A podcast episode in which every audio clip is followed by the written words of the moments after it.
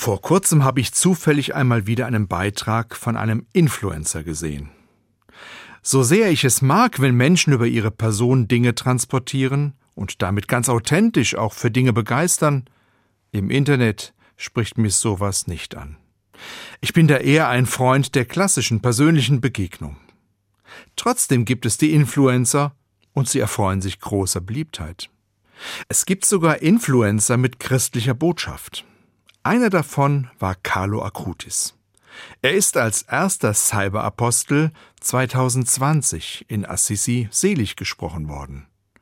Carlo Acutis war ein Junge aus Italien, der 1991 in London geboren wurde und mit nur 15 Jahren am 12. Oktober 2006 in Monza an Leukämie starb. Durch seine Begeisterung für Computer und Internet hat er vorbildlich seine Spiritualität mit der digitalen Welt verbunden. Bereits im Alter von zehn Jahren gestaltete er religiöse Websites. Er war der digitale Bibliothekar unserer Zeit und bekam den Spitznamen der Influencer Gottes. Bei Influencern denke ich mir immer, von wem lassen wir uns beeinflussen? Da gibt es so viel, was mich beeinflusst und vielleicht können die Worte von Carlo Acutis als Gotteskind meinen Blick auf das Heute und Jetzt ein wenig beeinflussen.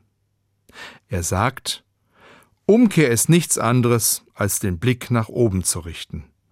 Eine einfache Bewegung der Augen genügt. Das erinnert mich sehr an einen der ersten Apostel, den heiligen Paulus.